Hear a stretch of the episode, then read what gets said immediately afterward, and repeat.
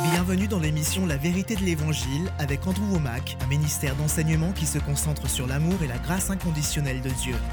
Sous la nouvelle alliance, nous pouvons entrer dans le Saint des Saints avec assurance, d'une manière nouvelle et vivante. Pendant si longtemps, j'essayais d'atteindre Dieu et je me demandais, où es-tu Seigneur? Mais lorsque j'ai entendu le message d'Andrew, c'est comme si la lumière s'était allumée et j'ai su que Dieu était ici, avec nous. Et maintenant, Bienvenue dans notre émission La vérité de l'Évangile. Aujourd'hui, nous sommes à la fin de la deuxième semaine de l'enseignement intitulé Esprit, âme et corps, qui parle de votre identité dans l'esprit, de ce qu'il s'est passé pour vous à la nouvelle naissance. Ceci a complètement transformé ma vie. Nous avons ce livre en anglais, en espagnol et en français. Il y a aussi un guide d'études, des DVD, des CD. Nous avons également un livre audio lu par mon épouse Jamie. Et c'est très amusant parce que je racontais une histoire sur un test d'endurance cardiaque lors duquel le personnel voulait me raser le thorax. Mais j'ai dit, ce sont des poils vierges, vous ne pouvez pas les raser. Et Jamie a dû lire cette histoire et m'a dit qu'il lui avait fallu faire plusieurs prises avant de pouvoir l'enregistrer. Elle m'a dit qu'on ne l'y reprendrait plus jamais. Il s'agit donc du seul livre audio de Jamie, la seule fois où mon épouse lira un de mes livres à haute voix. Nous avons aussi une version illustrée de cet enseignement et nous vous encourageons à vous le procurer. J'ai dit des choses vraiment puissantes. Lors de la première semaine de mon enseignement, il fallait que je pose le fondement, que j'établisse la base de esprit, âme et corps. Il fallait que vous compreniez que c'est votre esprit qui est né de nouveau, qu'il a été créé en justice et en vraie sainteté. Il est aussi parfait et pur que les Jésus. Cette semaine, j'ai utilisé Éphésiens chapitre 1, verset 13 pour montrer qu'une fois que vous avez placé votre confiance en Jésus, vous avez été scellé, emballé sous vide et que cet esprit parfait, pur, sans péché que vous avez reçu au jour du salut est scellé de telle sorte qu'en tant que chrétien, si vous péchez, vous donnez à Satan un accès à votre corps, vos pensées et vos émotions, mais le péché ne peut pas pénétrer le sceau du Saint-Esprit. et votre esprit demeure juste et saint. Et puisque Dieu est esprit, Jean 4, 24, et qu'il vous faut l'adorer, entrer en relation avec lui en esprit et en vérité, cela signifie que vous pouvez adorer Dieu indépendamment de vos performances. C'est une déclaration puissante et la plupart des gens ne la comprennent pas. Ces quelques derniers jours, j'ai utilisé Hébreu chapitre 9 et nous avons lu les premiers versets du chapitre 10 qui abordent la manière dont le péché était traité sous l'ancienne alliance. À chaque fois que vous péchiez, il fallait offrir un sacrifice. Si vous péchiez un jour et que vous péchiez le lendemain, il vous fallait offrir plusieurs sacrifices. Mais sous la nouvelle alliance, il n'y a eu qu'un seul sacrifice pour les péchés. Hébreu chapitre 9, verset 12 dit que Jésus est entré une fois pour toutes dans le lieu très saint. Il nous a ainsi obtenu un rachat éternel. Le verset 15 dit que nous recevons un héritage éternel. Et dans ce passage, il est dit de nombreuses fois que Jésus s'est occupé une fois pour toutes de tous vos péchés pour toujours. Vous avez déjà été pardonné pour vos péchés passés, présents et même futurs. Vous ne perdez pas votre position devant Dieu ou les bienfaits acquis lors du salut lorsque vous péchez. Évidemment, cela ne signifie pas que le péché est tolérable parce que le péché est une coopération avec le diable. Et si vous cédez au diable, il viendra pour voler, tuer et détruire. Il cherche qui dévorer la façon dont il peut vous dévorer et lorsque vous coopérez avec lui par le péché. Alors cessez de vivre dans le péché parce que cela donne à Satan un accès à votre corps, à vos pensées et vos émotions. Le péché vous coûtera plus que vous n'êtes prêt à payer, il vous gardera plus longtemps que ce que vous êtes prêt à rester. Il n'est pas bon pour vous de vivre dans le péché. Mais vous ne perdez pas votre relation avec Dieu. Votre esprit est toujours sain et pur. Donc lorsque vous avez conscience que vous avez péché, votre réaction devrait être aussi simple que de dire Père, merci pour ton pardon. Je sais que mon esprit a été pardonné pour l'éternité, que j'ai obtenu un rachat éternel, le pardon éternel pour mes péchés. Mais j'ai cédé au diable, je puise ce pardon qui est déjà dans mon esprit et je le libère dans mon corps, dans mes pensées. Et c'est ainsi que vous pouvez briser cette domination et directement retourner auprès de Dieu. Vous ne devriez pas perdre votre élan parce que vous avez péché. Il y a bien des choses à dire sur ce thème. Hier, j'ai terminé en disant que grâce à l'expiation de Jésus, nous ne devrions plus du tout avoir conscience du péché. Hébreu chapitre 10, verset 2. La majeure partie des gens ne pensent même pas que ce soit une bonne chose. Ils pensent que le fait d'avoir conscience du péché est profitable. Mais ça n'est pas le cas. Puis il est écrit au verset 3 jusqu'au verset 9, je ne vais pas prendre le temps de lire tout ce passage parce que dans la version King James en anglais, le langage est un peu verbeux et difficile. Il faudrait que je passe un bon moment à l'expliquer, mais en substance, il est dit qu'un testament ne prend effet que lorsque son auteur meurt. Et Jésus est mort et il a ainsi activé ses dernières volontés et son testament. Puis il est ressuscité des morts pour faire respecter sa propre volonté. C'est merveilleux. Puis il est dit au verset 10, et c'est en raison de cette volonté que nous avons été rendus saints par l'offrande du corps de Jésus-Christ, une fois pour toutes. Ce verset ne pourrait pas être plus clair. Vous avez été rendus saints. Le mot saint ici veut dire que vous avez été sanctifié ou mis à part. Les mots sanctifié et saint ont la même racine. Vous avez été sanctifié, rendu saint et mis à part une fois, une fois pour toutes. Certains disent que cela ne signifie pas une fois pour tous les temps, mais une fois pour toute personne. Un sacrifice a été fait pour tout le monde, mais à chaque fois que vous péchez, il faut que le sang soit appliqué à nouveau. Mais ce n'est pas ce qui est dit, et si vous vous souvenez du contexte du chapitre 9, une comparaison avait été faite entre la manière dont les péchés étaient traités sous l'ancienne alliance quand il devait y avoir tous ces sacrifices encore et encore et encore, et la nouvelle alliance où Jésus est entré une fois pour toutes dans le lieu très saint, il nous a ainsi obtenu un rachat éternel. Hébreux 9, 12. Il est entré une fois pour toutes et a obtenu un héritage éternel pour nous au verset 15. Donc voici le contexte. On voit que cela ne signifie pas une fois pour tout le monde, mais bien une fois pour tous les temps. Et vous pouvez le prouver en lisant la suite. À nouveau, Hébreu 10, verset 11 explique que tout prêtre se tient chaque jour debout pour faire le service et offrir fréquemment les mêmes sacrifices qui ne peuvent jamais enlever les péchés. Il n'était que symbolique, il n'était qu'une image et ne représentait pas la réalité. Mais au verset 12, il est dit que Christ, lui, a offert un sacrifice unique pour les péchés, valable pour toujours. On comprend grâce au contexte que ce qui est dit au verset 10, que nous avons été rendus saints par l'offrande du corps de Jésus-Christ une fois pour toutes. Cela veut dire une fois pour tous les temps et non une fois pour toutes les personnes. Parce que dans le contexte au verset 12, il est dit que Christ, lui, a offert un sacrifice unique pour les péchés, valable pour toujours, et il s'est assis à la droite de Dieu. Ceci est important. On voit qu'il est maintenant assis, il ne travaille pas, il ne réapplique pas le sang en permanence. Il s'est offert lui-même comme un seul sacrifice pour les péchés de tous les temps, pour les péchés du monde entier, pour toujours. Une fois que vous recevez le pardon pour vos fautes, vous êtes pardonné pour tous vos péchés passés, présents et même les péchés à venir que vous n'avez pas encore commis. Et à nouveau, je le mentionne à chaque fois que je parle de ce sujet, mais ceci est tellement ancré dans la pensée des gens qu'il me faut le répéter de peur que quelqu'un ne se méprenne. Utilise ce que je dis hors contexte et disent donc en fait vous dites que l'on peut vivre dans le péché puisqu'on a été pardonné. Ce que je dis c'est que Dieu vous a pardonné pour tous vos péchés lorsque vous avez reçu le salut. Maintenant, si vous n'avez pas reconnu Jésus comme Seigneur, si vous n'avez fait que reconnaître qu'il existe sans pour autant lui avoir confié votre vie, si vous n'avez pas cru en lui et que vous n'avez pas placé votre confiance en lui pour le pardon de vos péchés, alors quand bien même même le rachat de vos péchés a été effectué, il n'a pas été crédité sur votre compte. Tant que vous ne l'avez pas accepté, cela ne devient pas une réalité pour vous. Il vous faut recevoir le salut. Mais si vous avez reçu le salut, alors Dieu a réglé tous vos péchés passés, présents et même les péchés à venir. Vous ne perdrez pas votre salut ou les bienfaits de votre salut à cause de votre péché. Donc, du point de vue de Dieu, il vous traite comme si vous n'aviez jamais péché. C'est ce que veut dire le mot justifié, juste comme si vous n'aviez jamais péché. Dieu n'entre pas en relation avec vous sur la base de vos péchés. Mais personne ne devrait utiliser cette vérité pour dire, eh bien c'est super, puisque Dieu ne me traite pas selon mes péchés, je vais braquer une banque.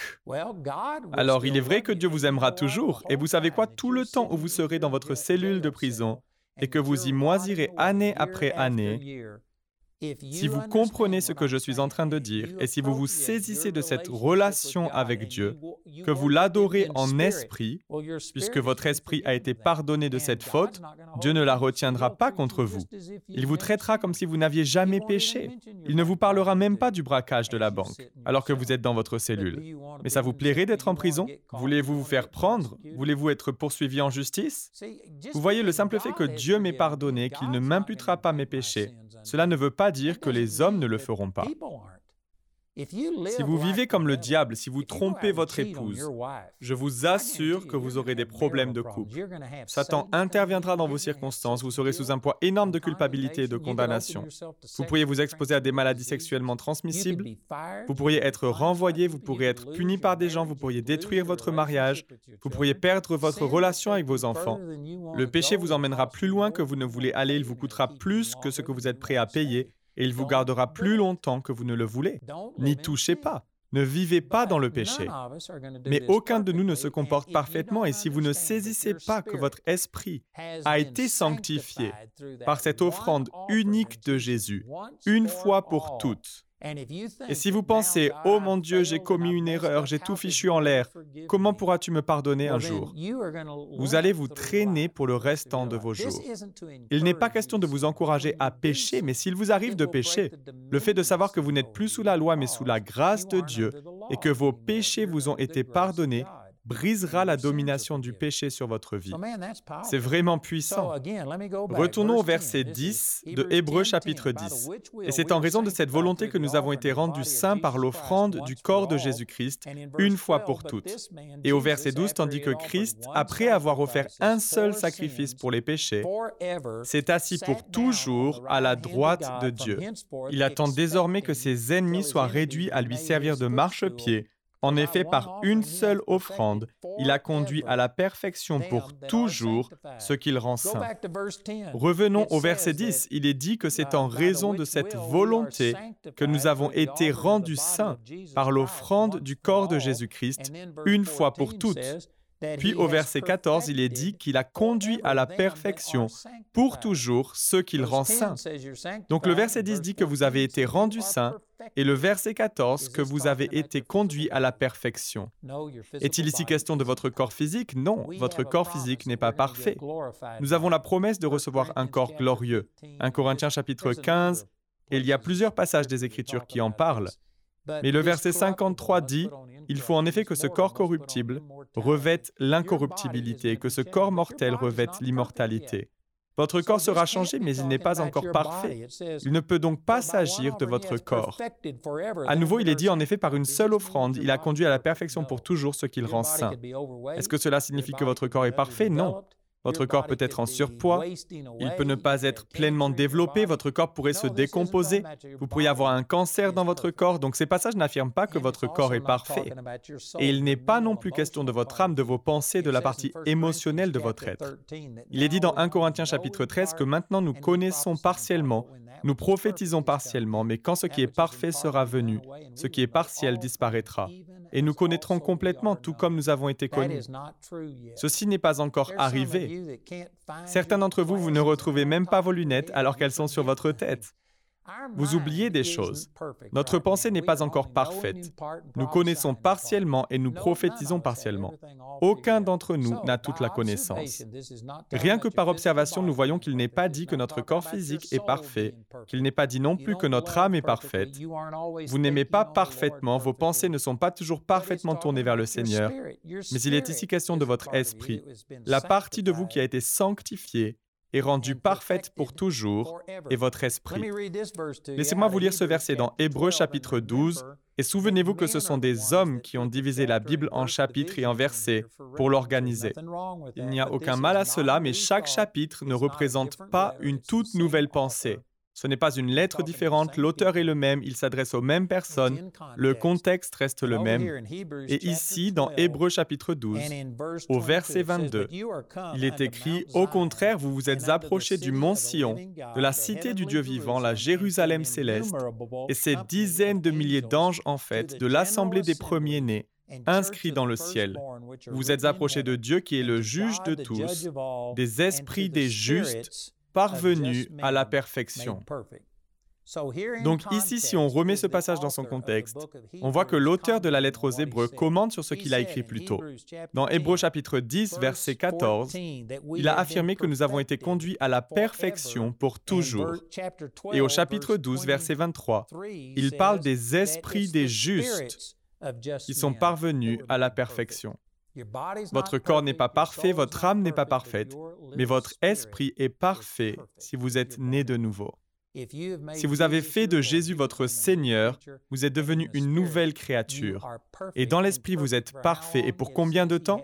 Il est dit qu'il a conduit à la perfection pour toujours ceux qu'il rend saints. Une fois que vous êtes né de nouveau et avez été scellé par l'Esprit Saint, Éphésiens 1.13, votre esprit ne peut plus jamais être souillé, il ne peut jamais être contaminé par votre péché. Il est sanctifié et rendu parfait pour l'éternité. Il est question des esprits des justes parvenus à la perfection.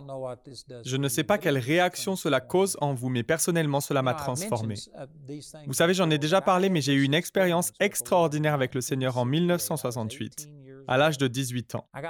J'étais né de nouveau une dizaine d'années auparavant, lorsque j'avais 8 ans, donc j'étais un chrétien né de nouveau. Si j'avais perdu la vie, je sais que je serais parti pour être avec le Seigneur. Mais j'ai vécu une rencontre profonde lorsque l'amour de Dieu a été déversé dans ma vie. Cela m'a totalement bouleversé.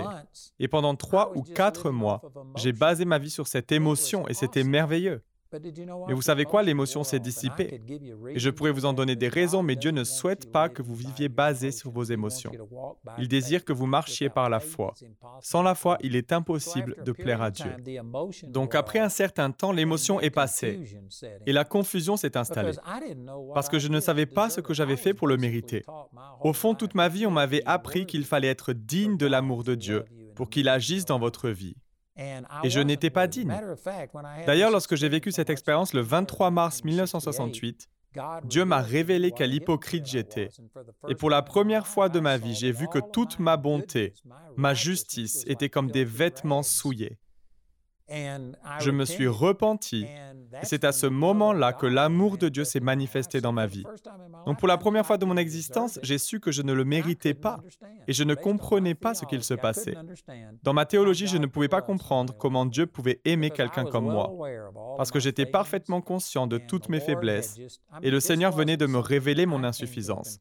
Vraiment, ce n'était pas une conclusion à laquelle j'étais parvenu moi-même. Dieu m'a révélé combien j'étais hypocrite. J'étais comme un pharisien des temps modernes, plaçant ma confiance dans ma propre bonté et ma sainteté. Et je ne pouvais pas comprendre comment Dieu pouvait aimer une personne comme moi. Mais lorsque j'ai reçu cette révélation, ce que j'ai plus tard appelé Esprit, âme et corps, cet enseignement, c'est le tout premier livre que j'ai écrit. Lorsque j'ai reçu cette révélation, ce fut une véritable révolution dans ma vie, parce que j'ai enfin pu comprendre comment Dieu pouvait m'aimer, qu'il ne regardait pas aux apparences. L'homme regarde aux apparences, 1 Samuel chapitre 16 verset 7, mais Dieu regarde au cœur. Je me regardais dans la glace et je savais que je n'agissais pas bien. Je savais que mes pensées n'étaient pas parfaites. Il y avait tant de choses qui n'allaient pas. Et je me demandais simplement comment Dieu pouvait m'aimer ainsi.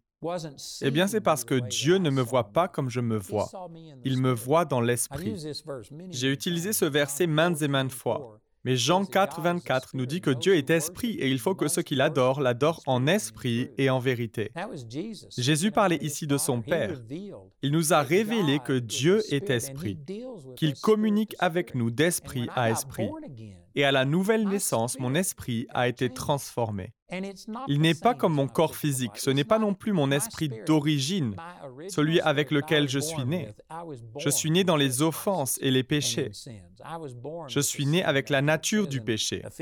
Il est dit en Éphésiens chapitre 2 verset 3 que nous étions par notre condition même destinés à la colère tout comme les autres.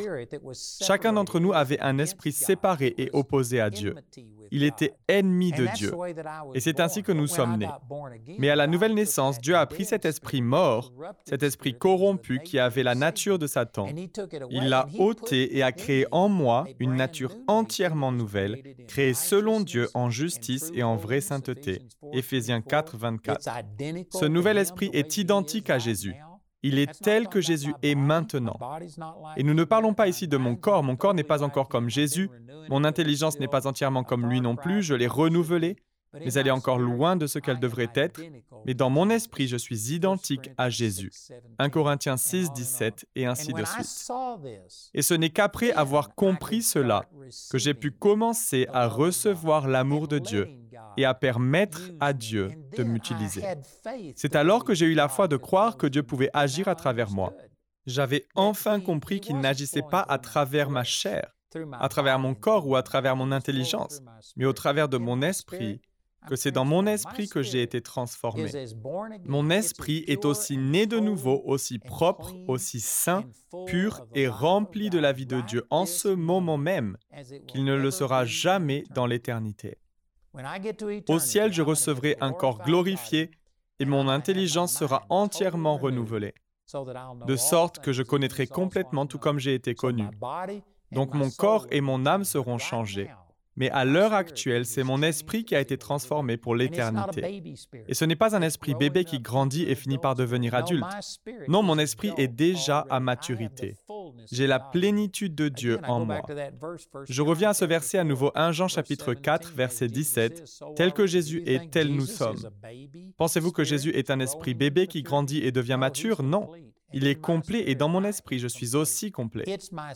C'est mon âme qui grandit. Je suis en train de renouveler mon intelligence. C'est ma pensée qui grandit dans le Seigneur ainsi que ma compréhension. Donc je n'essaie pas de nourrir mon esprit. Mon esprit est déjà complet. Il est écrit dans 1 Jean chapitre 2 verset 20 que j'ai l'onction donnée par celui qui est saint et que j'ai toute connaissance. 1 Corinthiens chapitre 2 verset 16. J'ai la pensée de Christ. Je n'ai pas besoin d'éduquer mon esprit. Je n'essaie pas de faire entrer la parole dans mon esprit. Mon esprit a la pensée de Christ. Il a toute connaissance.